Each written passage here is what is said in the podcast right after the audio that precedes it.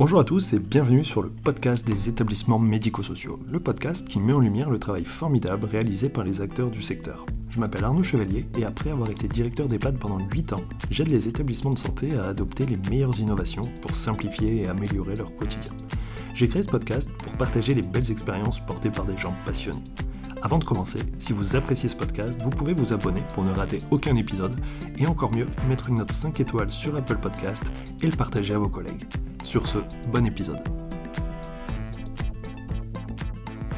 Bonjour à tous.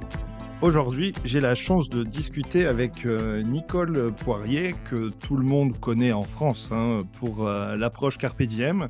Donc, euh, merci de participer à, cet épisode. Je pense que quand je vous ai contacté, l'idée, c'est vraiment de mieux vous connaître, de, d'avoir, voilà, de vous permettre de vous présenter, mais d'avoir une rencontre avec vous et de comprendre votre parcours et comment vous avez fait pour, euh, bah, pour faire en sorte que cette approche carpe diem, elle se développe euh, autant en France et j'imagine dans d'autres pays. voilà, alors peut-être juste pour commencer, je vous propose de vous présenter. Ah, bien, merci beaucoup Arnaud. Merci pour l'invitation. Donc, moi, ben, je m'appelle Nicole Poirier, je suis québécoise et depuis bientôt 40 ans, je réfléchis je réfléchis aux conditions de vie des personnes euh, qui vieillissent, euh, des personnes qui vivent avec des troubles cognitifs, leur famille, le personnel, les organisations. Et euh, ben, je le fais à travers mon quotidien qui est Carpe Diem, une maison qui accueille des personnes avec la maladie d'Alzheimer et autres maladies apparentées. Et ça, la maison Carpe Diem, elle existe depuis 1995. Et euh, j'en suis la fondatrice avec une équipe. Euh, on ne fait pas ça seul, ce genre de projet, avec toute une équipe, un conseil d'administration. Et cette expérience de Maison Carpe euh, a vu le jour suite à dix années de recherche et de, démarche auprès du gouvernement du Québec. donc, ça fait depuis 1985 que je, travaille sur, cette réalité euh, et euh, j'ai mis dix ans avant de démarrer Carpe Diem. Donc, je pourrais vous expliquer un peu plus comment on a fait, mais euh, pour me présenter, je pense que ça, ça résume un petit peu. Diem, c'est devenu un, lieu d'expérimentation. Bon, c'est pas un laboratoire, mais c'est un lieu où on profite de chaque moment, chaque jour pour réfléchir, puis améliorer l'approche, la compréhension des personnes, de leur réalité, des familles, du personnel. Donc, tout ça est entremêlé. Et euh, notre but, c'est de partager cette, approche de toutes sortes de façons. C'est pas, ça n'a pas été de créer euh, une chaîne de maisons Carpe Diem, même si souvent on nous a demandé pourquoi vous n'en avez pas fait plus. Moi, ce que je souhaite, c'est plutôt de diffuser une approche dans tous les milieux où il y aura euh, des personnes qui pourront en bénéficier. Une approche plutôt qualitative que quantitative. Alors, ma première c'est avant de, vous lancer, qu'est-ce qui vous amène à, travailler sur ces recherches autour de la maladie d'Alzheimer euh, Comment vous, vous êtes tombé dedans? Un petit peu par hasard. Euh, j'étais à l'époque, euh, j'étudiais en administration, donc c'était pas, pas un domaine qui m'aurait prédestiné, mais un concours de circonstances, notre maison familiale, la maison où j'ai grandi, on était sept enfants chez nous et euh, on vivait dans une grande maison et euh, nous avions tous quitté cette maison familiale et mes parents ont décidé de la mettre en vente. Et une amie qui était travailleuse sociale dans le domaine, elle travaillait à l'hôpital et elle cherchait des lieux pour orienter des personnes âgées qui ne pouvaient plus revenir à la maison. Et euh, il n'y avait rien dans le temps, là. Il y avait à peu près de, de, c'était pas un enjeu de société à ce moment-là, mais elle, elle me disait, ben, je cherche un endroit. Quand elle a su que notre maison était à vendre, elle m'a lancé l'idée. Elle me dit, mais ça ferait une maison parfaite pour accueillir des personnes âgées. Alors, je suis allée voir mon père et je, je l'ai convaincu euh, de, de, me louer la maison à crédit parce que je n'avais pas d'argent. Je lui ai dit, ah, moi, je, je, te paierai plus tard, je l'achèterai plus tard. Ça a été un peu long, mais mon père a fini par dire OK. Euh, je vais te faire confiance. Puis c'est comme ça qu'avec une amie, euh, j'ai, ouvert le 2 janvier 1985 cette première maison. Et euh, n'ayant pas d'expérience, je n'avais pas d'a priori. Puis souvent, ben, aux gens, je disais, ben, surtout aux femmes quand elles arrivaient, portez votre livre de recettes, à l'époque, c'était des gros livres avec plein de, recettes et c'était précieux pour certaines personnes de pouvoir apporter leur livre de recettes et de, les faire aussi. Donc, euh, la petite phrase Voulez-vous m'aider à cuisiner, à couper des légumes, à faire euh, d'entretien de la maison, tout ce qu'on fait dans le quotidien. Voulez-vous m'aider? C'est une phrase qui est un petit peu euh, magique. Je voyais les gens se lever, avoir envie d'aider. et c'est comme ça qu'avec euh, mon ami qui, était ma collègue, on a ouvert la maison. Et tout de suite, la première année, une personne est arrivée avec une maladie d'Alzheimer précoce. Et j'ai réalisé qu'on ne communiquait pas de la même façon. Euh, je lui disais, voulez-vous m'aider? Puis elle ne me répondait pas. Et je ne connaissais pas ça. Alors, j'en avais déduit qu'elle ne savait plus faire, mais c'était juste ma question qu'elle ne comprenait pas. Parce que quand je faisais les gestes, elle y arrivait. Prenait le linge de vaisselle, elle essuyait. Je coupais des légumes, je donnais un couteau, elle coupait. Donc, là, j'ai réalisé qu'il y avait une autre forme de communication, sans tout comprendre à l'époque. Et euh, elle s'est levée la nuit, elle était désorientée dans le temps, s'est levée la nuit, elle allait dans la chambre des autres, et puis moi, je ne connaissais pas ça. J'ai fait comme on fait encore, même aujourd'hui, j'ai appelé le médecin, et j'ai dit, ben, il faudrait qu'elle dorme, parce que mon organisation est faite pour dormir. Et elle réveille les autres personnes et tout ça le médecin a prescrit un médicament en, me disant Je vais t'arranger ça. C'est mon problème qui a réglé, c'est pas le sien. Et euh, deux nuits plus tard, elle s'est levée, elle est tombée, elle s'est retrouvée à l'hôpital. Et à l'hôpital, ça a été catastrophique. Et elle n'est jamais revenue, puis elle a vécu que 10 ans couchée. Ça a été terminé, 24 heures couchée. Donc, elle était couchée. Donc, je me suis dit, il y a quelque chose qui se passe. C'est pas la maladie. On me disait, c'est la maladie, il faut que vous y fassiez faut, faut s'y faire.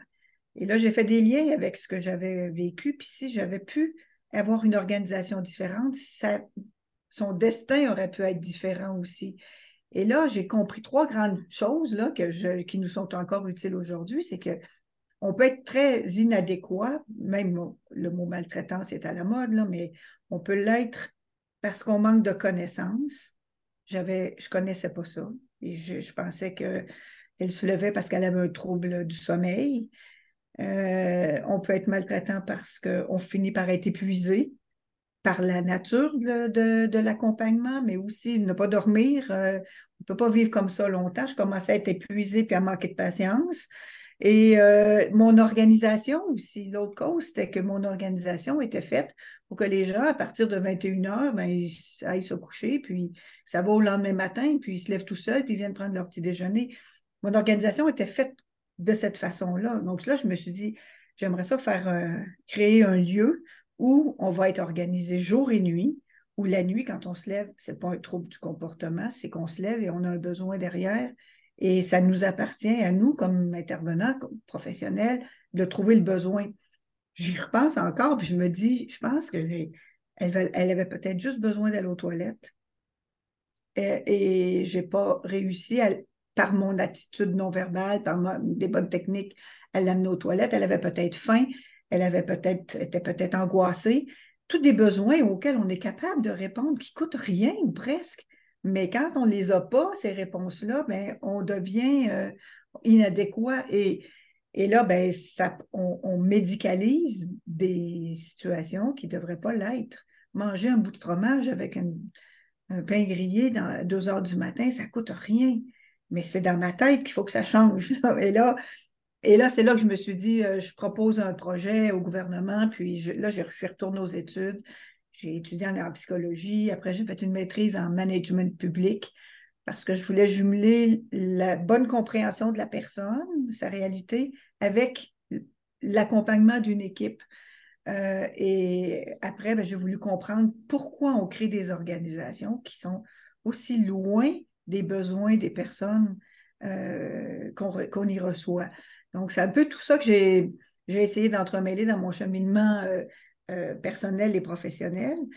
Et le projet que j'ai présenté au gouvernement, bien, je ne réalisais pas à l'époque à quel point c'était à contre-courant. Ça me semblait tellement évident que je me suis dit, ça va prendre quelques années, puis ça va, ça va être réglé. Mais moi, ce que je voulais, c'est que dans la même maison, on ait des services de soutien à domicile, donc que la même équipe se déploie à domicile pour que la personne, sa famille, soit accompagnée autant que nécessaire et que tranquillement, on y ajoute un accueil de jour, des, des, petits moments pour venir le jour, le soir, dormir deux, trois jours, retourner à la maison, pour que la mémoire, il y, a, différentes formes de mémoire, mais il y en a une qui se crée avec la répétition, puis avec la répétition de bonnes relations, de bons moments vécus pour que la personne elle finisse par avoir envie de venir.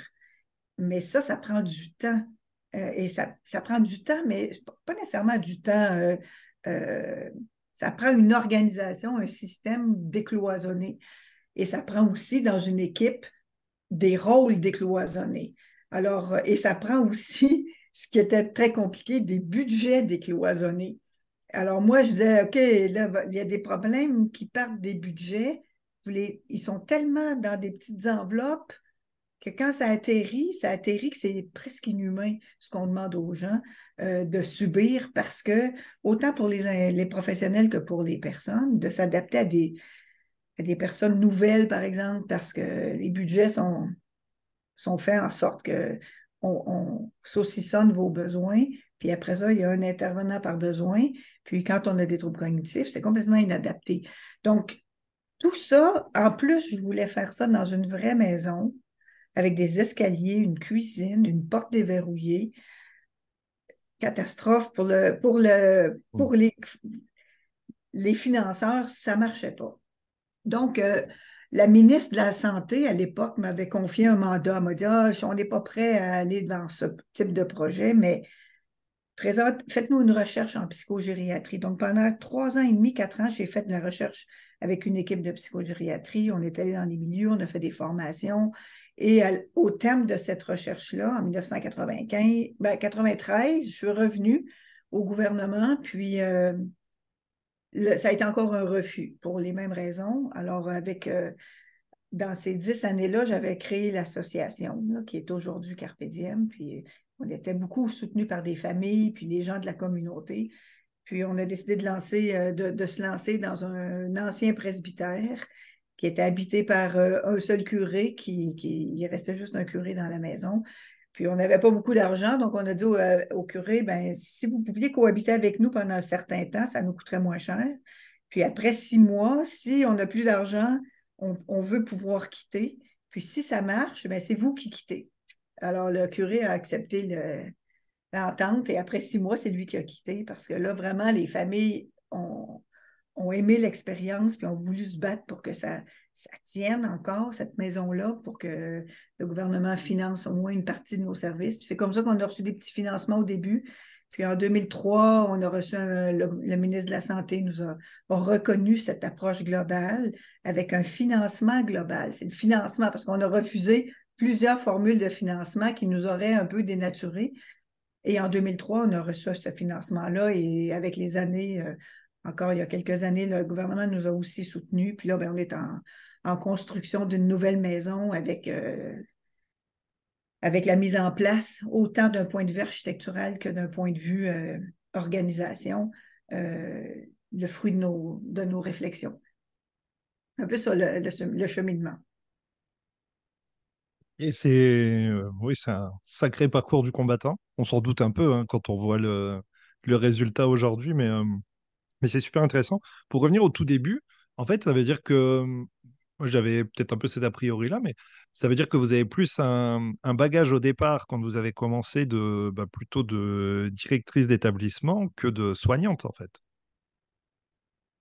Vous étiez bah plus sur le versant euh, gestion. Euh, oui, plus gestion, effectivement. Mais euh, la psychologie aussi m'a amené à être très en contact avec les gens. Puis euh, dans une petite ressource comme celle que j'avais au début, ben, on fait de tout. Il faut hein. tout faire. Bah oui, c'est ça. Non, et puis voilà, ça n'a rien de péjoratif. Hein. Mmh Parce que c'est marrant, on oppose souvent les soignants, les non-soignants. Mais ça veut dire qu'au tout départ, vous, vous, enfin, vous étiez aussi dans l'organisation, c'est vous qui faisiez fonctionner cette maison. Et si je comprends bien, jour et nuit. Oui, là, on parle de, on parle de Carpe Diem ou de, de ma première, première maison? La première maison. Ah oui, la première maison, euh, j'y dormais. Euh, j'ai appris à cuisiner là, depuis euh, et j'ai je, faisais de tout, effectivement. vous avez fait ça combien de temps? Parce que c'est quand même euh, impressionnant, je veux dire, au niveau investissement euh, personnel, le fait de, de construire ce projet, d'investir aussi un peu financièrement et puis d'y passer, passer sa vie. Oui, bien, toutes mes économies, finalement, j'ai eu l'impression d'être euh, cette, réalité des personnes qui, sont extrêmement vulnérables parce qu'elles n'arrivent plus à défendre leurs droits avec les paroles. Peut-être que c'était mon côté avocat aussi. J'aurais aimé ça être avocate, mais les études ne me, me, tentaient pas. Euh, mais c'est le côté défense de droit et euh, euh, être utile aussi dans, la société. J'avais vraiment l'impression qu'il y avait un, grand chantier à, développer autant pour les personnes que pour les familles. Puis je pense que c'est ça surtout qui m'a qui m'a beaucoup euh, qui m'a beaucoup motivé. Moi, je pense que ça doit être ça. Enfin, ouais, je, trouve ça quand même juste impressionnant en fait. Hein, mais et, vous n'avez pas lâché, vous continuez. Quand vous dites euh, le pourquoi on construit des établissements euh, éloignés des besoins, alors peut-être comment ça se passe. donc on est dans les années 90 au Québec. Est-ce que voilà, est-ce que c'est hospitalier? Est-ce que c'est des plus format résidence autonomie qu'on peut avoir chez nous, plus EHPAD, enfin ou domicile? Vous en êtes où à ce moment-là? Bien, au début, euh, les centres d'hébergement, là, ce qui peut se comparer aux EHPAD euh, en France, les centres d'hébergement, ils étaient, euh, il y avait des critères d'admission, là, puis il fallait être très autonome pour y entrer. Il y avait des stationnements pour les résidents, les gens arrivaient avec leur voiture.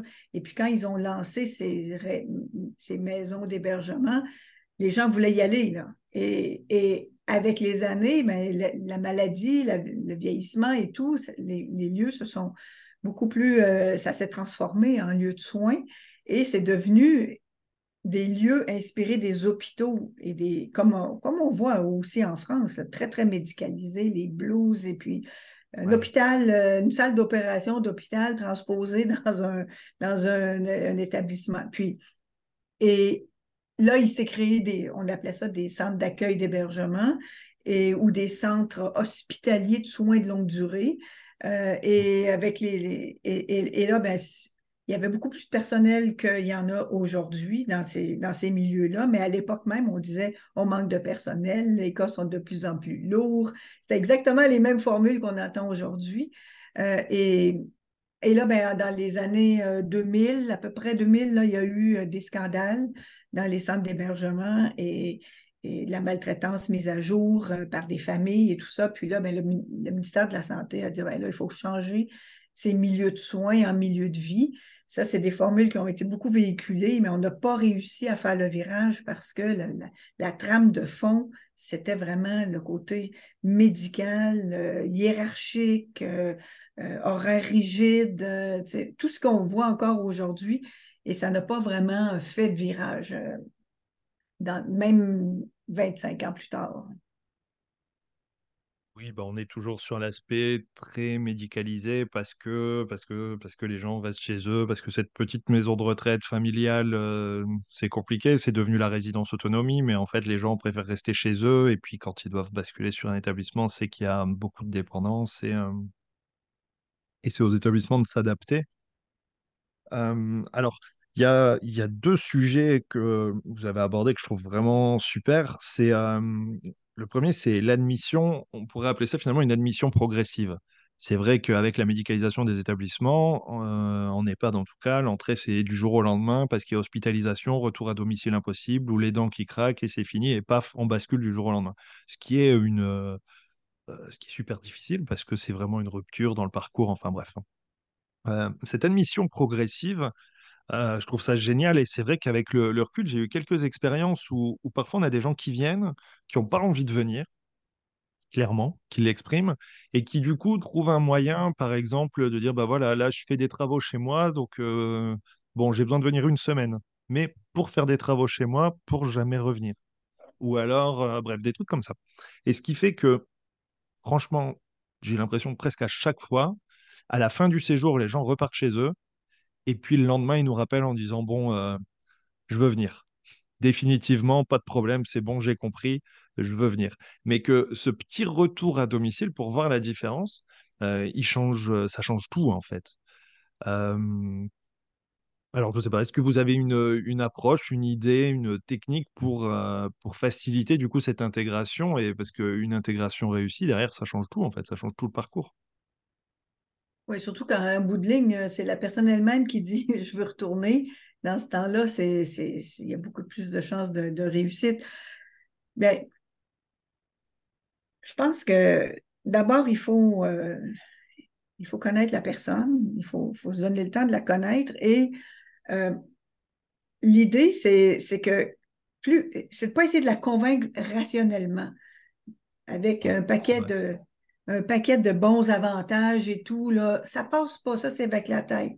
Il faut que ça passe au niveau des émotions, puis d'être rassuré au niveau de cette, cette crainte qu'on a de quitter ce qu'on ce qu'on connaît, même si ce qu'on connaît est angoissant parce qu'on est seul et tout, tout, ce que vous avez dit.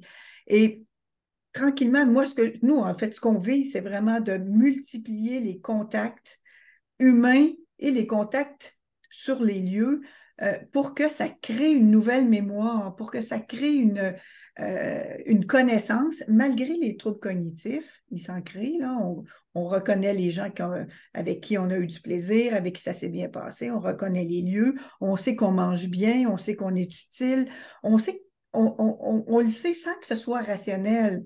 Et, tranquillement, ben, on commence à venir. Et puis, quand on ne vient pas une journée, ben, on cherche, on se demande tout le temps, il est quelle heure? Est-ce que j'ai mangé? Je n'ai pas mangé?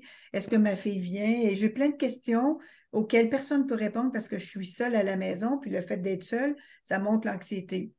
Donc, on, on, réalise finalement que c'est pas je suis anxieuse, venez me chercher. C'est plutôt qu'est-ce que vous avez comme activité aujourd'hui? Je pourrais peut-être y aller.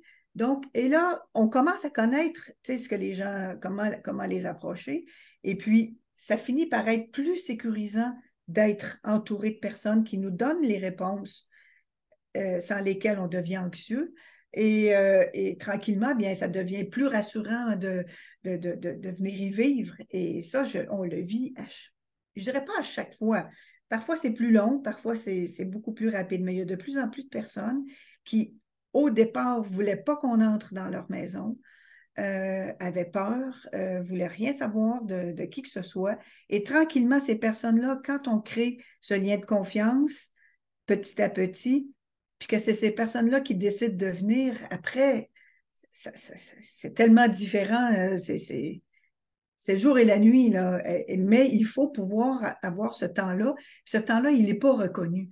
Il n'est pas reconnu par les, budgets classiques, il n'est pas reconnu euh, parce qu'il n'est pas mesurable euh, en, termes de soins euh, techniques, mais il est fondamental. Puis c'est là qu'il faut changer les mentalités. Sinon, ce que ça fait, ben, ça fait, comme vous disiez, du jour au lendemain, ben, la personne a met le feu à sa cuisinière ou à se perd, ou les voisins se plaignent, et puis ou elle rentre à l'hôpital. Et là, ben, tout ce temps qu'on n'a pas pris, ben là, on le paye cher on le paye cher euh, humainement, puis on le paye cher en, budget aussi, parce qu'il se retrouve à l'hôpital, dans des lieux où ça coûte cher. Et euh, c'est un servicieux. Donc, c'est vraiment fondamental. Puis ça, l'intérêt d'aller à domicile, ça aussi, c'est vraiment euh, intéressant comme formule parce qu'on on a vraiment une petite équipe polyvalente qui va faire de tout sans nécessairement dire aujourd'hui, je vais donner un bain ou aujourd'hui, je vais juste euh, porter un repas ou manger.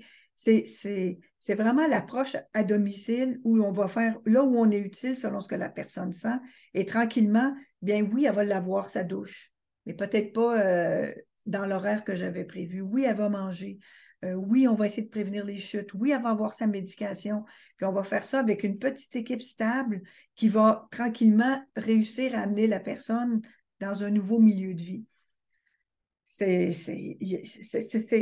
le, fruit de mon rapport de psychogériatrie en 1990 qu'il fallait changer les façons de faire à domicile, arrêter de mettre de l'argent pour faire des choses qui ne fonctionnent pas, mais mettons de l'argent à condition qu'on change un peu les façons de faire. Puis, on a encore les mêmes constats euh, cette, fois, cette, année avec la commissaire à la santé qui dit, qui n'a pas la bonne approche à domicile. Donc, euh, puis 80% des demandes d'hébergement au Québec, en tout cas, sont pour des personnes qui ont des troubles cognitifs. Et puis, 100% des budgets ou presque ne sont pas adaptés. Alors là, qu'on ne se plaigne pas après que les hôpitaux sont pleins de, de, personnes qui ne sont, euh, sont pas à leur place. après ça, on leur met, ça on met la faute sur, euh, sur les personnes âgées parce qu'elles occupent des lits d'hôpitaux, alors qu'elles auraient pu vivre beaucoup plus longtemps à moindre coût à domicile. Oui, c'est certain. On, voit quand même quelques changements là euh, avec les, mmh, les services autonomie, donc le rapprochement des SIA des SAD, donc euh, les, en gros les auxiliaires de vie avec les infirmières et les aides-soignantes qui passent à domicile, comment faire en sorte que les gens se parlent avec le EHPAD, plus en centre ressources territoriales, en plateforme, pour connaître les gens avant l'entrée en EHPAD. Et c'est vrai que ça, mmh, ça paraît pertinent. C'est l'avantage parfois d'établissements qui ont aussi un accueil de jour et qui vont pouvoir proposer cette... Euh, cette approche progressive, d'abord à la journée, peut-être en temporaire, peut-être, euh, voilà, venez passer un, moment. Et puis voilà, juste, c'est vrai que c'est une question de, de personnes et de, de se connaître. Hein. J'avais un directeur euh, qui me racontait un jour que, alors juste pour aider une aidante, en gros, euh, c'était une dame qui déposait son mari à l'EHPAD pour aller faire ses courses. Parce qu'au magasin, c'était compliqué, il ne pouvait pas marcher longtemps et tout ça. Et euh, voilà, c'était même pas un accueil de jour. Et puis il s'installait, il lisait le journal, euh, il profitait du goûter, il passait un moment, il savait qu'il rentrait chez lui. Donc tout allait bien. Et c'est vrai que ben, le jour où il est en difficulté, il doit rentrer euh, dans un établissement ou en tout cas même sur un séjour temporaire, ben, il a ses repères, il sait qui est qui, il sait où il peut s'installer et c'est beaucoup plus beaucoup plus serein que bah voilà, je vais aller en EHPAD, en plus je connais pas, je vois tout ce qui se passe à la télé donc ça me fait très peur. Et, et ça change tout. Quoi. Oui, à la condition que le jour où il va aller y vivre, ça ne lui soit pas interdit de revenir prendre son café là où il avait l'habitude de le prendre. Parce que là, la place est à quelqu'un d'autre et puis ce c'est pas financé de la bonne, c'est pas la bonne enveloppe. Ça, j'ai souvent vu mmh. aussi des gens avoir le sentiment de perdre beaucoup lorsqu'ils arrivent en, en hébergement parce que ils passent du côté des blues, ils passent du côté de, des soins et euh, ils ont plus. Euh, il y, a des cloisons à l'intérieur de, de, Ça, c'est certain. Oui, l'accueil de jour, c'est c'est plus la même équipe, c'est pas tout à fait le même endroit, c'est bien sectorisé. Et par contre, c'est vrai qu'il il va perdre une partie de ses repères. C'est vrai que tout ça, c'est des choses encore à, à penser. Euh, bon, puis autre sujet, alors c'est un des, des, des, fers de lance, si j'ose dire, de l'approche carpe, diem, mais c'est cette notion d'escalier et de mm-hmm. porte déverrouillée. Euh, nous, franchement, on n'est pas prêts. Mais il ne faut pas le faire quand on n'est pas prêt, parce que ça ne vient pas tout seul, cette notion-là. Euh, souvent, les gens ils pensent, ah oui, nous, on va déverrouiller nos portes, on va mettre des escaliers, mais s'il n'y a pas l'approche, la formation, la réflexion, puis toute une organisation derrière, j'aime mieux qu'il n'y en ait pas d'escalier. Mais nous, quand on a pris la maison, il y avait, il deux escaliers même. Un près de la cuisine, puis un dans, l'entrée principale. Et on s'est dit, euh, il y a des risques. Il y a même des gens qui disaient qu'il faudrait mettre des, des barrières pour pas que les gens prennent les escaliers. Puis on l'a essayé dans les débuts, puis c'était pire que, pas de petites barrières du tout, parce que les gens essayaient de passer par-dessus. Et puis là, on s'est rendu compte que le fait d'avoir des escaliers, c'était un, extraordinaire outil de formation parce qu'on s'est rendu compte que, bon, pour être poli, souvent, on propose à la personne qu'elle monte devant nous. Nous, on, est derrière et on pense que c'est sécuritaire, mais euh, souvent, la personne, elle va s'arrêter puis elle va se demander euh, est-ce que quelqu'un me suit encore? Si je lui touche, je risque de la faire sursauter. C'était pire. On s'est rendu compte que à cause de la mémoire procédurale, euh, il y a des personnes qui, ont besoin qu'on passe devant, on met nos mains sur les rampes, on monte tranquillement, la personne marche dans nos pas et réussit à monter parfaitement. Et euh, quand elle descend, c'est la même chose, mais aussi, il faut qu'on forme le monde pour dire ne parlez jamais à une personne quand elle est en train de descendre les escaliers. Toute sa concentration va à, cette tâche-là et euh, on ne lui parle qu'à la fin. Vous voyez ces deux petits exemples, là, mais qu'on peut reproduire dans d'autres aspects de la vie quotidienne. Et il y a eu des chutes, mais les chutes, elles en presque 35 ans, 30 ans, il y en a eu cinq peut-être chutes. Alors, est-ce que je vais priver tout le monde d'avoir accès aux escaliers? Parce qu'il y a eu cinq chutes alors qu'on ne voit pas tous les avantages des escaliers? Il y a une dame en ce moment, elle monte dix fois par jour pour aller dans sa chambre. Dix étages par jour fois 18 marches. C'est du cardio, c'est de la mobilité, c'est de point de vue musculaire. C'est surtout aussi qu'elle est capable de retourner dans sa chambre sans avoir à pitonner sur un, ascenseur, sans demander l'aide à quelqu'un. Je veux aller à ma chambre, prendre quelqu'un qui va puis qui monte avec elle. C'est tous les bénéfices qu'on ne voit pas, puis tout le monde voit que les risques. Mais on fait, on construit une maison là en ce moment, puis euh, les gens étaient, nous disaient mais pourquoi vous rajoutez des escaliers en plein cœur de la maison? Euh, Vous faites pas, euh, vous avez un ascenseur et tout. Oui, on a un ascenseur, un ascenseur, mais l'ascenseur est caché. Il, va être juste pour les personnes qui vraiment pourront plus monter autrement qu'en étant accompagnées. Donc, ce n'est pas un goût du risque euh, qu'on aime ça, c'est juste qu'il y a trop d'avantages à avoir un escalier. Ça nous, oblige aussi à être compétent, que tout le monde soit formé euh, à, ces notions-là. Donc, ça, c'est l'escalier, mais il y a aussi bon, la porte euh, déverrouillée. Moi, j'ai vu tellement de gens avoir développé de l'agressivité, le syndrome de glissement, la peine, la colère, le sentiment d'injustice c'est pas perdu, ça, avec la maladie. Puis quand les personnes nous disent, mais moi, qu'est-ce que j'ai fait pour que vous, vous sortiez, puis que moi, je reste ici? Est-ce que j'ai commis un crime? C'est, et, cette notion-là, moi, je me suis dit, il faut que ce soit un, un droit non négociable. Je ne veux pas commencer à négocier ce droit d'aller dehors sans la porte pour, pour récupérer, pour, euh, pour euh, fuir un bruit que moi, je n'ai pas identifié, mais que la personne, elle, à cause de sa maladie, l'a identifié, euh, pour se sentir libre, pour marcher seul. Donc, on s'est dit dès le départ, ça va être non négociable. Il y a une porte près de la cuisine qui va toujours être déverrouillée, mais ça ne veut pas dire que je néglige la sécurité.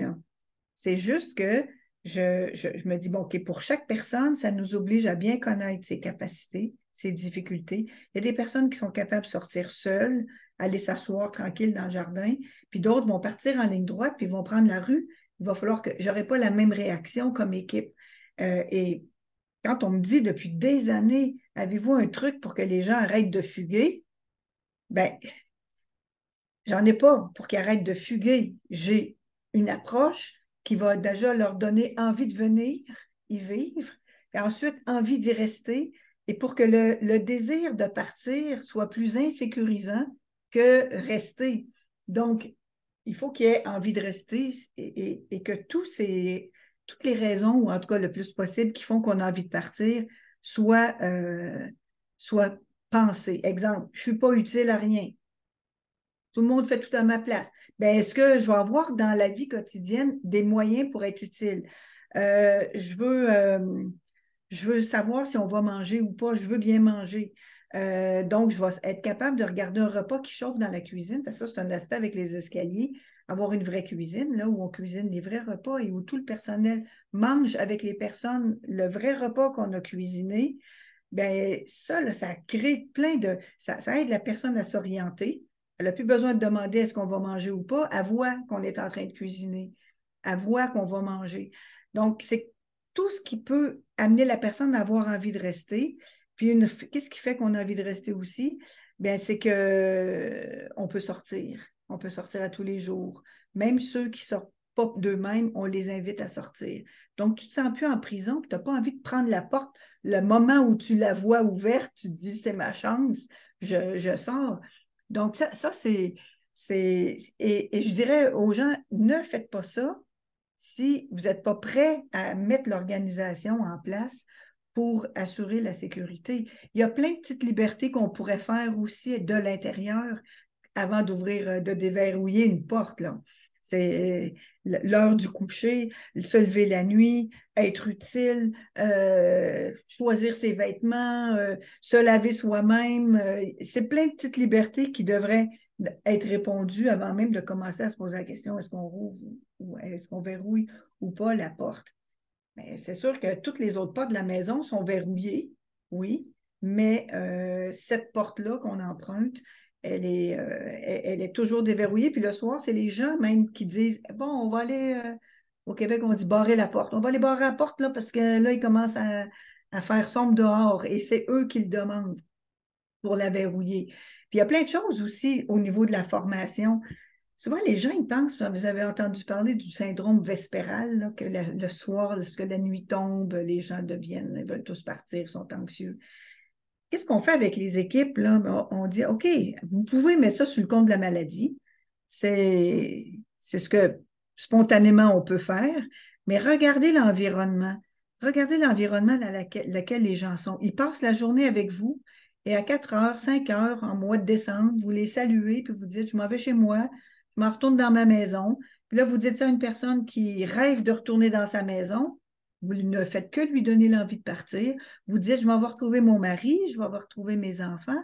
Vous dites à une personne qui se demande où est son mari, où sont ses enfants, est-ce qu'il s'inquiète? Juste des petites phrases comme ça, ça donne envie de partir.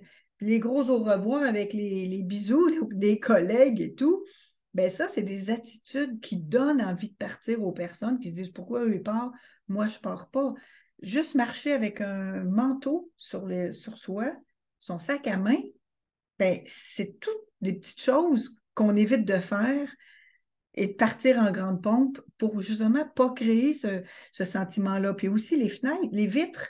Euh, les vitres dans les, maisons, les nouveaux établissements, il y a souvent des grandes vitrines très éclairées pour avoir de la, lumière naturelle. C'est super quand, quand c'est en plein jour.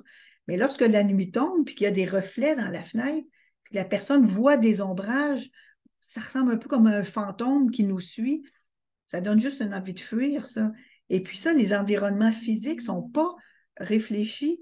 Euh, allez, euh, c'est la, la, maladie, c'est le syndrome vespéral, mais quand on met en place tous ces éléments-là qui peuvent provoquer le désir de partir, on se rend compte qu'il n'y en a pas tant que ça qui veulent absolument partir. Parfois, c'est une période d'adaptation. Donc, c'est, c'est tout ça que je trouve euh, qui, quand on se met, nous, à risque, parce que ce n'est pas les gens qu'on met à risque, pas les habitants qu'on met à risque, c'est nous comme, comme direction, comme organisation, qu'on se met à risque en déverrouillant une porte, en mettant des escaliers, puis en ayant une cuisine. Euh, ben, on met en place ce qu'il faut pour euh, assurer un niveau de... On n'est jamais tranquille, en fait. C'est facile, on est tranquille quand la porte est verrouillée. Mais euh, on est obligé à chaque jour de tenir ce, niveau de vigilance, ce niveau de formation euh, pour éviter justement que des troubles naissent. Quand les gens me disent, il y a une personne du gouvernement qui est venue récemment à Carpédium, puis elle a visité, puis elle a rencontré plusieurs personnes. Certaines sont très malades, peuvent plus parler, d'autres peuvent parler. Et, après, elle me dit, euh, mais il n'y a pas de gens ici qui ont des troubles du comportement. Euh, qu'est-ce que vous faites quand il y a des troubles du comportement? C'est drôle parce que la maladie, c'est la même qu'ailleurs. Là, ma collègue lui a dit, mais l'homme à qui vous avez parlé dans la cuisine tout à l'heure, qui mangeait, qui faisait des blagues, puis que vous demandiez même s'il était malade, il a été à l'hôpital, il est allé à l'hôpital pour un problème cardiaque récemment. Ben, en moins de 12 heures, il y avait un gardien de sécurité à la porte de sa chambre 24 heures par jour euh, parce qu'il voulait, comprenait pas ce qui se passait. Puis euh, il est arrivé ici, mais tout est en place pour que ça ne monte pas l'anxiété, que, que, l'organisation soit tellement souple que euh, ben, ce qui provoquerait un trouble, finalement, n'arrive pas, ou je ne dis pas qu'il n'y en a pas, il y en a, là, des situations intenses où les gens... mais, mais il y en a moins. Il y en a moins parce que c'est c'est pas juste l'environnement physique, c'est pas juste la formation, c'est pas juste le budget, c'est tout un ensemble qui fait que la, la, recette prend.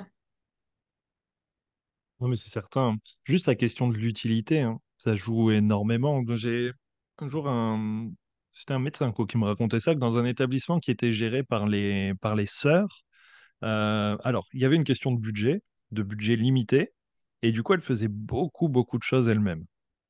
Et donc, les résidents devaient participer. D'ailleurs, c'était aussi souvent d'anciennes religieuses et tout ça. Donc, euh, d'ailleurs, on ne dit pas une ancienne religieuse, elle était toujours religieuse. Donc, c'est pas parce qu'elles sont résidentes de l'EHPAD qu'elles elles peuvent rester dans leur chambre tranquillement, elles doivent aussi ben, nettoyer, travailler, voilà. Et il disait, il y avait là aussi jamais une porte fermée, euh, surtout la porte d'entrée. Et il dit, jamais personne n'est sorti.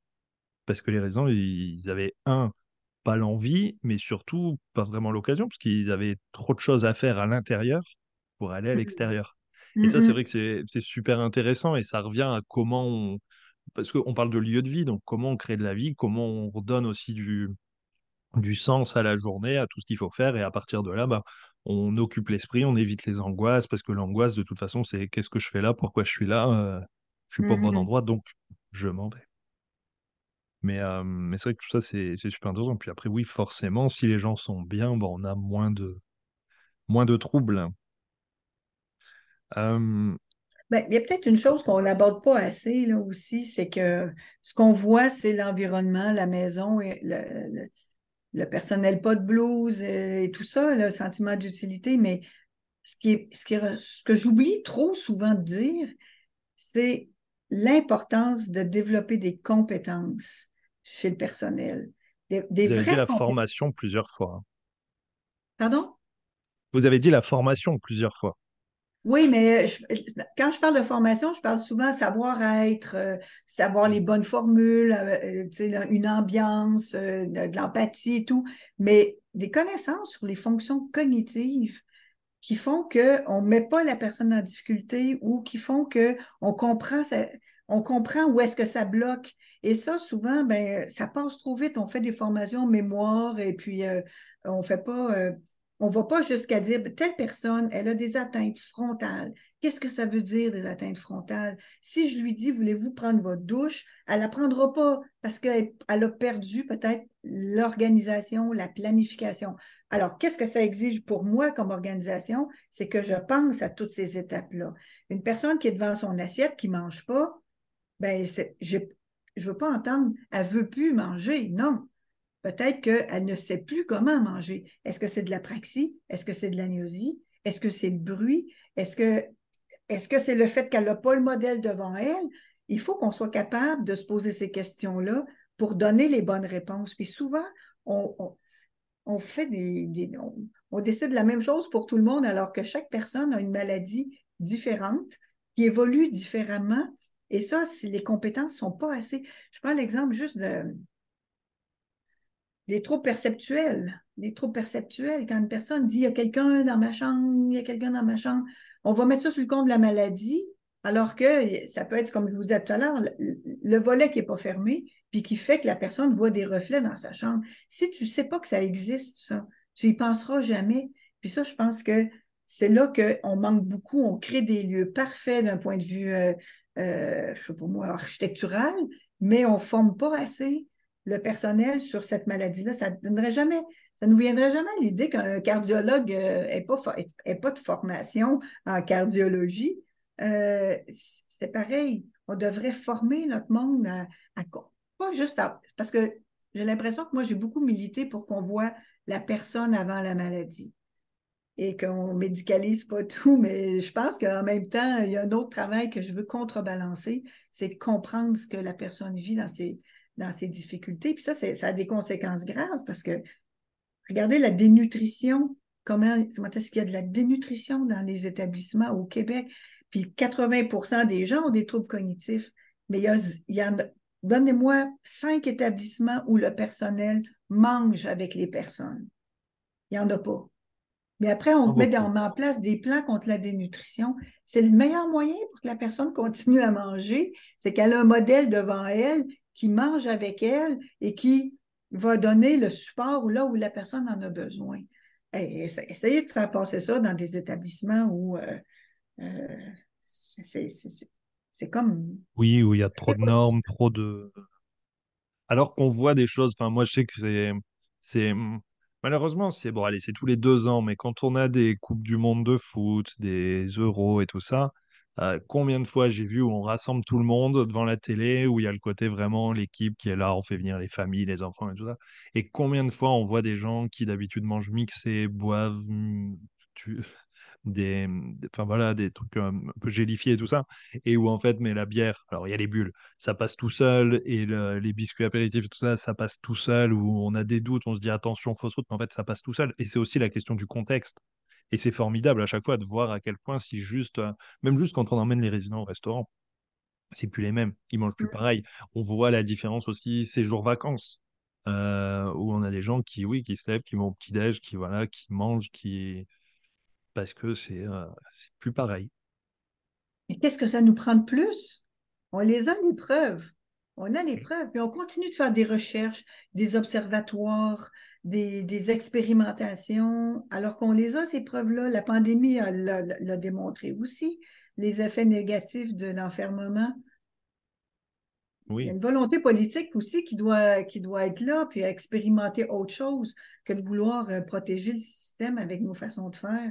Puis il faut trouver des solutions dans le système, absolument. Hein. Il y a un besoin euh, d'assouplir. Hein. Ben, faut changer la. Prenez juste. On parle beaucoup de maltraitance.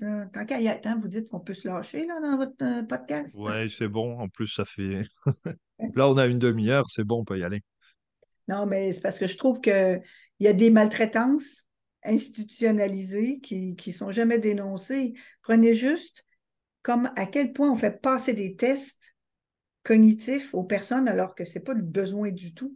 Je ne parle pas des diagnostics, là. je ne parle pas du processus diagnostique où il faut euh, faire passer des tests pour, euh, pour toutes les raisons, les bonnes raisons qu'on connaît. Mais après, là, la personne, là, qu'on lui fait passer des tests pour, pour euh, une médication qui est à peu près pas efficace, des tests pour confirmer un budget, des tests cognitifs encore pour confirmer des services à domicile.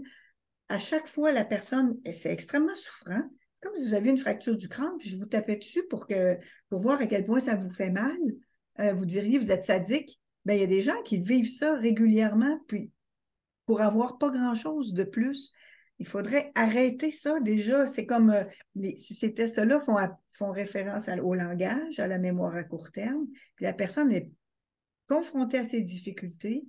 Euh, c'est extrêmement dévalorisant puis heurtant. Après, elles ne veulent plus retourner. Puis là, on dit, ah, c'est la maladie, ils ne veulent plus retourner. Mais non, ils ont une mémoire de ce que ça leur a fait vivre et à leur famille, puis ils ne veulent pas le revivre. Mais ça, là, c'est. Si on demandait aux personnes ce qui les fait le plus souffrir, c'est ces fameuses périodes de tests où ça donne l'impression aux professionnels de contrôler quelque chose, d'avoir une certaine information, mais ça ne donne rien dans le quotidien, ces résultats, ces scores, un chiffre, 11 sur 30, ça donne quoi? À part que. En tout cas, oui, potentiellement une mise en échec euh, importante et euh, un mal-être. Euh. Oui, je vois ce que vous voulez dire. Ben, pour rien donner de plus à l'intervenant que changer son regard puis se dire, ah, le 10 sur 30, elle doit plus être capable de faire telle, telle chose, alors qu'il n'y a pas de lien entre le test et, sa vie quotidienne. puis, pendant ce temps-là, on fait des colloques puis des, études sur la maltraitance, puis on n'est pas capable de changer cette petite chose-là avec un outil qui a été créé en 1970 aux États-Unis, même pas pour euh, ce domaine-là. On n'a pas. Il y a des domaines dans lesquels on a évolué beaucoup, là, mais celui-là, euh, je trouve que des fois, on voit des choses. Moi, je vois des choses en 2023 qui m'ont révolté en 1985, c'est encore la même chose. Même problématique. Ah, il y a eu de l'évolution, mais euh, je peux vous dire que si c'était euh, si c'était dans un autre domaine, je ne sais pas, si c'est le fait d'avoir des personnes, personne ne veut se voir vieillir, on ne veut pas voir le vieillissement, on veut. Je pense que oui, ça joue.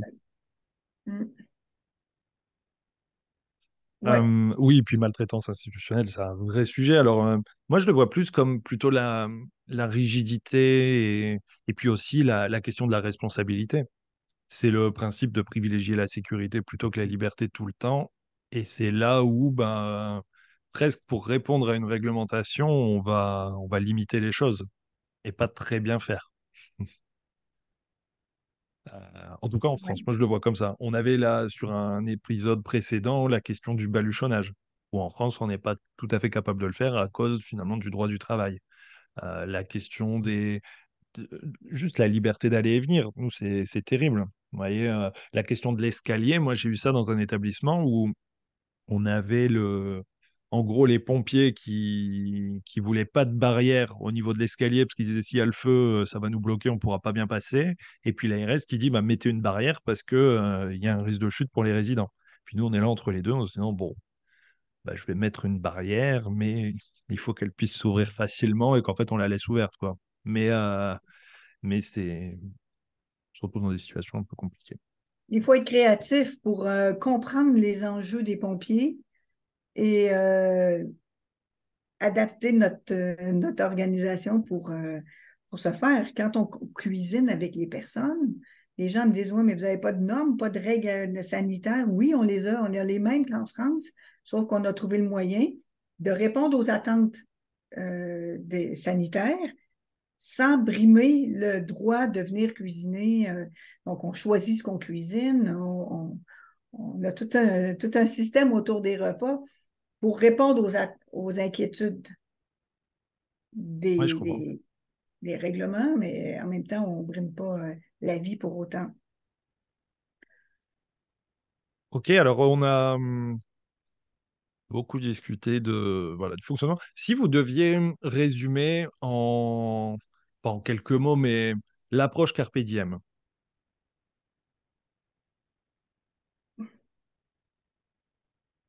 L'approche carpe Quelqu'un qui n'y connaît rien.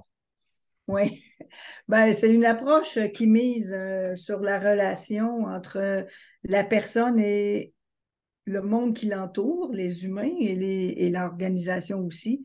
C'est une approche qui, euh, qui met à profit le jour présent. Euh, chaque jour, on recommence. Carpe diem veut dire saisir le jour.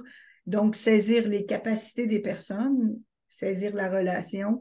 Puis, je pense que c'est c'est une forme, c'est une, une, approche qui vise à mettre à profit tout ce qu'un quotidien peut offrir. Puis ce quotidien-là, ben, ça tombe bien parce que ça vient nourrir des difficultés, pas des nourrir des difficultés, mais ça vient contrer des difficultés liées à la maladie. Donc, euh, tout ce qu'on fait dans le quotidien, c'est lié à des fonctions cognitives et puis ça les met en action. Euh, donc, ça, pour moi, c'est le meilleur moyen de combattre la maladie en étant, euh, en vivant une vie la plus, la plus normale possible. Je dirais un petit peu que c'est ça. Demain, je vous dirai peut-être d'autres choses. il y a tellement de choses à dire sur cette façon de, de voir et d'accompagner. Non, mais c'est sûr que c'est pas facile hein, de le résumer. On, peut, enfin, c'est une approche, moi je trouve, c'est tellement global et il y a tellement de choses euh, et de paramètres. Et puis c'est ce qu'on se disait tout à l'heure, de pas résumer, de pas mettre dans des cases, de pas, voilà, c'est vraiment avoir cette vue très globale. Euh, du coup, c'est intéressant. Alors, c'est, ça fait plusieurs années, plusieurs années, vous avez, vous êtes parti d'une maison euh, aujourd'hui, au niveau mondial, parce qu'en France, on entend beaucoup parler depuis, depuis longtemps, euh, comment ça marche au niveau Québec, au niveau international? Et puis ma question après, c'est comment, comment on diffuse Quand on voit à quel point dans les établissements, on a du mal avec le changement, on est quand même très dans nos habitudes et tout ça, et là, c'est quand même une, approche qui, qui change beaucoup de choses, qui demande à se remettre quand même pas mal en cause. Euh, comment vous arrivez à initier cette conduite du changement à la fois? Alors, quand vous, vous le faites, quand vous êtes là 24 heures sur 24, on se dit OK, mais comment vous faites que ça traverse l'Atlantique et comment on fait pour que ça se diffuse partout dans le monde? Bien, déjà, euh, il faut trouver d'autres personnes qui y croient autant et qui sont prêts à coacher des équipes. Moi, je suis moins à Carpe en ce moment, mais j'ai une équipe. Et ça, ça, ça, rejoint tout l'aspect gestion ça nous prend pas juste du personnel, ça prend aussi des coachs, comme dans le sport. Tu peux pas laisser aller ton équipe jouer sans coach. Euh, ça va jouer n'importe comment. Chacun va jouer individuellement, puis on va perdre. Hein. ça va être, puis tout le monde va s'épuiser. Donc, j'ai trouvé une équipe et qui, y croit et qui la diffuse. Donc, ça, on a déjà euh, euh, des formations qu'on donne au Québec et, en Europe pour diffuser la formation. Mais il y a aussi la semaine dernière, on avait un colloque près de Grenoble, à Échirol, et il y avait une douzaine de personnes qui s'appelaient porteurs de projets, c'est-à-dire en France, il y avait l'idée de, de, transformer un établissement, d'en créer un. Il y avait des gens du Luxembourg, de la Belgique, de la Suisse qui sont déplacés pour venir euh, essayer de trouver une, façon de l'aide pour mettre en place cette, euh, quelque chose de différent. Ça, c'est quelque chose qu'on fait déjà, puis qu'on va continuer de faire. Là, avec la construction de la nouvelle maison, on reçoit beaucoup de stagiaires, des stagiaires euh, ou des, du personnel. Il y a des, beaucoup de monde. Dernièrement, il y avait deux gériatres, dont une française, qui est venue travailler à Carpe pendant une demi-année, qui est retournée en France pour essayer aussi de. Elle est venue comme une intervenante. Elle a vécu le quotidien euh, comme tout le monde dans la maison. Là, elle est revenue en France. Puis pour moi, c'est des personnes qui vont porter le flambeau après, puis qui vont peut-être pas tout changer, mais en changer une bonne partie. Alors ça, il y a le tiers de nos intervenants Carpe qui sont européens, qui sont ici pour vivre l'expérience un an, deux ans, puis qui retournent. Certains restent aussi. Là, on a, euh, ce que je ne vous ai pas raconté, c'est qu'on a aussi acheté l'église qui est à côté de la maison actuellement. Et on est tout relié. La nouvelle maison va être reliée à l'ancienne qui est reliée à l'église. Et dans l'église, c'est une énorme église, on a le projet de créer un, lieu de quartier, un projet de quartier où les personnes qui vivent dans le quartier vont venir chercher des services sans lesquels, quand on n'a pas ces services-là, souvent on pense à aller vivre en résidence. Un petit café, de quoi manger, des services, euh, des services du sport, euh, de la culture, de l'art. On veut qu'il y ait dans ce lieu-là un peu tout ce qu'on a besoin pour vivre normalement en société. Puis quand on n'a pas ça, ben on pense à aller, on perd notre autonomie, on est isolé, on mange moins bien. Et on a déjà développé euh, notre projet d'accueil de jour euh, qui s'est extensionné dans ces lieux-là. Il y a un gymnase pour faire du sport. Alors là, on a, on a ce projet de quartier où on se dit, ben, les gens vont vivre avec la maladie dans un vrai quartier. Ils vont avoir accès à des services qu'ils vont partager avec la communauté en général. Euh, ils ne vont pas se sentir le quartier Alzheimer ou le café Alzheimer ou le salon de coiffure Alzheimer. C'est tout le monde tout le monde va venir chercher son service. Et pour nous, c'est une façon d'entrer en contact avec les personnes qui ont des difficultés, qui vieillissent, puis qui tranquillement, comme on le disait au tout début, n'ont pas l'impression de venir chercher un service, mais viennent répondre à un besoin. Et ce besoin-là va évoluer, puis éventuellement, ça va se transformer en service, mais on va les, on va les repérer facilement. C'est un, projet de prévention, un projet de société, parce que je pense que les gens veulent vivre chez soi de plus en, depuis toujours, mais encore plus depuis quelques années. Et puis, euh, à l'intérieur de, ce, de cette église, qui est une ancienne église, euh, on va donner de la formation. On va être équipé aussi pour partager de façon plus, euh, plus internationale avec les nouveaux moyens technologiques qu'on a. Alors, c'est un peu mon prochain projet des dix prochaines années, c'est de, finaliser ce projet de quartier où on va vraiment vivre intégré et je pense que c'est un beau projet d'inclusion sans, qu'on lui ait donné ce nom-là. Oui, mais c'est vrai que ça paraît très cohérent. C'est les, les sujets d'ouverture. Nous, on parle de, de tiers-lieux. Même si le tiers-lieu, c'est vrai que c'est connoté. Ça fait l'espace Alzheimer, l'espace. Euh, voilà. Et c'est vrai que l'enjeu sur l'inclusion, c'est que ce soit juste un, oui, un quartier, un coiffeur, un café, et puis qu'on arrive à mélanger tout le monde. Et, mmh. et là, on, Là, on a gagné. Ok, alors ben, ça, ça répond à, pas mal de questions. J'imagine qu'il y aurait plein de choses encore à, dire. Aujourd'hui, euh, dans quel pays ça a bien pris? Moi, je dirais qu'en France, ça a bien pris. Oui, surtout en France. Un petit peu en Suisse, en Belgique aussi, mais c'est surtout, euh, surtout en France ou dans les, départements outre-mer aussi, il y a eu euh, il y a des demandes, mais oui, je pense que c'est surtout là. Puis c'est surtout des Français aussi qu'on reçoit, qui viennent travailler ici, euh, puis qui. Souvent, ils veulent venir travailler avec des Québécois, mais dans leur équipe, il n'y a que des Français ça, à certains ah, moments de la journée. Mais, euh, mais on les aide à s'adapter, puis à, se loger et tout. Puis c'est un bel échange. Euh, je pense que c'est une bonne formule. Mm. Non, c'est super. Alors, c'est que des pays ou des établissements ou des professionnels francophones? Oui, pour la plupart, oui. Oui. D'accord. L'Algérie aussi, l'Algérie, le Maroc. Euh, euh, il y a des intervenants qui sont, qui sont de là aussi. D'accord. Oui, c'est intéressant. Souvent, c'est ouais, des pays qui sont un petit peu francophones et ouais. Il y a un dilemme parce que les pays du Maghreb, je pense, euh, nous, on a une vision où on est sur une culture et enfin bref, c'est Maghreb, Afrique, de dire mais mettre les, les vieux dans des établissements, c'est c'est un crime.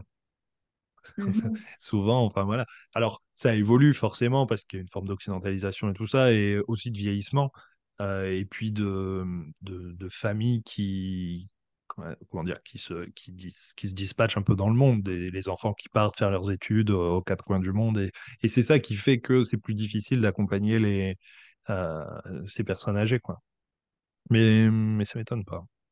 Mais il y, a une, y, a une, personne en ce moment, elle est médecin euh, en Algérie. Elle a immigré avec son pays, son mari, ses enfants, puis elle est intervenante. Euh, elle pratique pas la médecine pour l'instant, parce que c'est pas possible, mais elle est intervenante, puis elle, fait des liens avec l'Algérie, où euh, c'est très médicalisé aussi. Puis quand elle est arrivée, elle a dit, je pense que je me suis trompée d'endroit, parce que où est le chariot à médicaments, puis où est le bureau du médecin, et où... Euh, et, elle a... Elle a appris et elle, apprécie aussi ce type de, elle peut exercer sa médecine différemment aussi, euh, même s'il n'y a pas un bureau de médecin puis que euh, la médication est donnée discrètement. Et puis d'une manière certainement aussi beaucoup plus gratifiante parce qu'on voit des personnes qui sont mieux. Enfin, moi je sais qu'en EHPAD, on a souvent, euh, souvent aussi ce constat un peu d'échec de, personnes pour qui c'est très difficile de proposer quelque chose où on n'arrive pas, à, on voit qu'ils vont pas bien, qu'ils ne s'adaptent pas et on a on est un peu démuni. Et c'est vrai que éviter la personne qui est euh, très agitée, qui veut repartir et pour qui, en fait, ben, on ne sait pas trop comment faire, mmh. euh, ça change quand même beaucoup de choses. Quoi. Oui, c'est effectivement. Alors, pour conclure, comment on vous retrouve si on veut en savoir plus? Comment on peut vous contacter? Comment on peut se former? Bien, vous pouvez, ben, D'abord, j'ai écrit un livre avec Roger Gilles, euh, qui est euh, neuropsychiatre à Poitiers. Euh, je ne sais pas si vous connaissez, mais c'est lui et, Roger Gilles, il a pris l'approche, il écoutait l'approche, m'écoutait parler, puis il faisait des liens avec les neurosciences. Alors, pour ceux qui s'intéressent aux liens neuro neuroscientifiques, comment on peut valider les découvertes en neurosciences par la pratique et vice-versa, mais il y a le livre euh, Alzheimer de Carpe Diem à la neuropsychologie. C'est aux éditions RS à Toulouse, en France. Ça, on peut lire le livre. Ça donne un peu l'histoire et euh, une base de l'approche. Ensuite, on peut nous écrire en allant sur le site euh, de Carpe Diem, carpediem.québec, ou info à commercial, info arrobas, carpediem.québec, tout au long.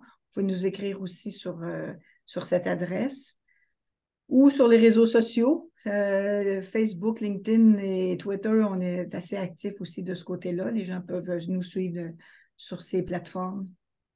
Peut-être aussi, euh, bon, c'est un autre podcast, mais il y a un podcast qui s'appelle Devenir Roger. Devenir Roger, c'est euh, l'histoire de, de Marika Lumeau qui est venue vivre à Carpe Diem pendant trois semaines, jour et nuit, comme une résidente. Donc, si les gens veulent vivre un peu l'expérience de Carpe Diem à travers ses yeux, elle, euh, c'était dans un objectif de chercher qu'est-ce qu'on peut faire de mieux euh, parce qu'elle a accompagné son père dans des conditions qui, qui l'ont beaucoup questionné. Donc, elle est venue, puis elle avait son, son micro euh, pendant les trois semaines et euh, on, on, on, entend ses réflexions, puis on entend aussi les relations qu'elle a avec, euh, avec les gens. On y entend aussi Blandine Prévost, l'association Amadiem, qui explique aussi son point de vue de, de l'intérieur. Euh, et ça, je trouve que c'est bien de donner la parole euh, tant qu'on peut aux personnes qui le vivent et qui souhaitent parler. Euh, je trouve que c'est ce qui nous inspire beaucoup de toute façon dans notre, dans notre pratique. Je pense qu'il y, y, a plusieurs moyens, sur, sur, surtout sur les réseaux sociaux, de nous rejoindre. Et super eh ben, je partagerai tout ça. Ce qui est bien avec les podcasts, c'est qu'il n'y a pas de concurrence. Parce qu'au mmh contraire, je pense qu'on se fait un peu la courte échelle de. Voilà, on a tout intérêt à, à partager. Et puis, c'est vrai que c'est super intéressant. Ce sera un format différent que je vais, je vais écouter aussi, parce que, oui, du coup, plus, plus, plus dans le concret, enfin, plus voilà, dans le, dans le quotidien, c'est super intéressant. C'est comme, un, comme un petit roman qu'on qu suit à cinq épisodes et euh, c'est sur Apple, euh, Spotify, les, les chaînes euh, habituelles. J'ai vu que vous faisiez des, de la formation aussi en ligne. Moi, c'est un sujet que je trouve très intéressant parce que ça permet de toucher plus de monde et puis de laisser les gens aussi s'approprier en fait les notions à leur rythme. Euh, d'où ça vous est venu et comment, comment vous fonctionnez? Oui, ça nous est venu avec la pandémie, alors que nous avions plusieurs formations déjà de planifier en France et avec les, avec les conditions de voyage qui ont été euh, réduites, euh, on a, on s'est mis à, à, à, offrir des échanges, des webinaires en ligne. Et avec le temps, c'est devenu la première partie d'une formation qu'on donne en deux temps. La première partie, c'est en ligne et pour des établissements, la deuxième partie, c'est sur place. Alors, on a recommencé les voyages, mais la partie un peu plus théorique, euh, elle, se fait en ligne. C'est moi qui la donne. Euh, mais quelqu'un qui ne fait pas la partie 2 peut aussi s'inscrire à, à, cette formation en ligne. Donc, c'est quatre demi-journées. Ça, se passe durant les après-midi en, France. C'est le matin ici au Québec ou dans d'autres pays. Ce qui est intéressant, c'est qu'on a des gens de différents pays qui, euh, qui participent à la même formation, on vit les mêmes enjeux. Et euh, ce qu'on fait, c'est qu'on passe, euh, on, passe la, la, théorie avec des, des, vidéos. On a beaucoup de vidéos parce qu'à Carpe Diem, on peut filmer, on a l'autorisation. Les gens visionnent la vidéo, réfléchissent et à partir des vidéos, on, on donne des, pistes de, de, réflexion, de solutions, on, transmet l'approche, euh, les principes de base, alors, une personne qui fait les quatre demi-journées va avoir le contenu de base sur l'approche. Tout à l'heure, je parlais de développer des compétences, mais c'est l'objectif de, de, ces quatre demi-journées. Et tout le monde peut s'inscrire. Euh, il n'y a pas de prérequis, euh, mais il y a beaucoup d'établissements qui s'inscrivent en groupe parce qu'ils font la deuxième partie. Donc, en septembre, si jamais ça vous intéresse, la formation en ligne, c'est le 18 septembre donc, 18, 21, 25 et 28 septembre, de 14h à 17h30 euh, en France. Et, euh, euh, il y a toutes sortes de jeux. On utilise différents outils pour rendre la formation plus dynamique, parce que c'est quand même exigeant d'être devant un, un, devant un écran. on utilise différentes formules. Oui. Vous, du coup, c'est formations en ligne, mais en, en direct, c'est pas e-learning. Et comment on, comment on s'inscrit? Là aussi, euh, c'est sur votre site. Euh... On s'inscrit à formation carpediem.québec. C'est l'adresse de formation.